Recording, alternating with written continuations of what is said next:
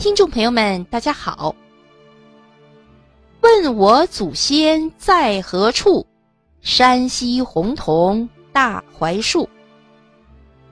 元朝末年、明朝初年，天下动荡，兵荒马乱，灾情连连，以至于中原大地空有万亩良田，却无人耕种，大大影响了国家的赋税。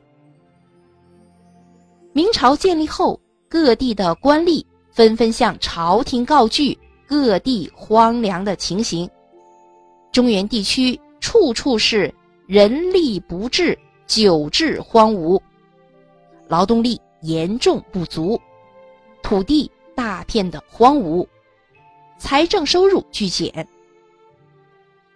为了维护明王朝的封建统治，朝廷决定采用。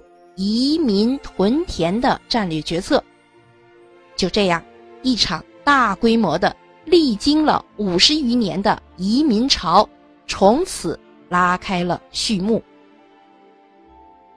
那么，从哪里找人往外移民呢？山西。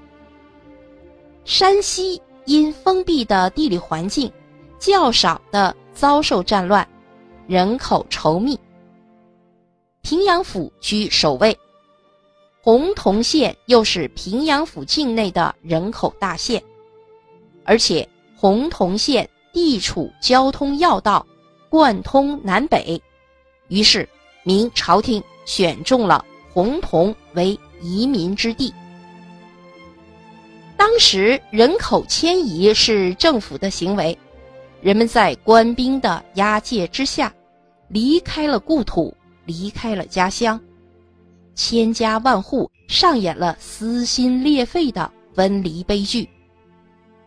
从明洪武元年，也就是公元一三六八年，到明永乐十五年，就是一四一七年，近五十年内，明政府从山西共移民十八次，移民的姓氏共有五百五十四个。迁移的去向遍及北京、河北、河南、山东、安徽、江苏、湖北、陕西、甘肃、宁夏等地，尤其是其中的河北、山东、安徽和河南居多。从社会学的角度来讲，这种迁徙合理的分布了人口生存的空间。推动了经济的发展，而且移民和当地的居民相融合，促生了新兴的文明。当时的移民政策规定，家庭人多田少的迁移到人少田多的地方，对自愿外迁的给予一定的奖励，对不愿意外迁的实行派迁。有丁无田者举家外迁，就是家里边有劳动力，但是家里边又没有田来耕种，这样的话举家外迁。丁多田少者，三丁抽其一，五丁抽其二，八丁抽其三，什么意思？就是家里边劳动力比较多，田又比较少，如果有三个劳动力的话，那么就要抽出一个。如果是五个，抽出两个；如果是八个，抽出三个，派到外地。移民到了外迁地，由当地政府安排迁入村庄，划拨农田，发放耕牛、农具、种子及安家费。但这么大规模的移民却搞得怨声载道。据说。解手这个词也和这次大迁徙有直接关系。当初移民时，很多人是被捆绑着由官兵押送上路的，所以他们路上要大小便时，就得向官兵请示报告，要求解开绳索，放开他们的双手。所以现在用的“解手”这一如厕的代名词。就是从这里来的。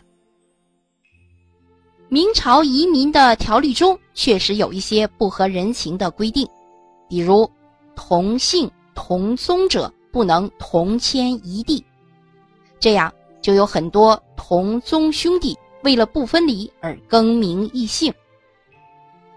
洪桐大槐树的七创记忆，成了这些山西移民情系故乡的唯一见证。问我祖先在何处？山西洪桐大槐树。祖先故居叫什么？大槐树下老鹳窝。这首在山西移民期间。流传的凄凉的民歌，从此传遍大江南北，整整流传了六百多年。不但没有随着时间的流逝而被遗忘，反而世代相传，越传越广，终于在山西移民的后代中凝聚成了不可磨灭的思乡情结。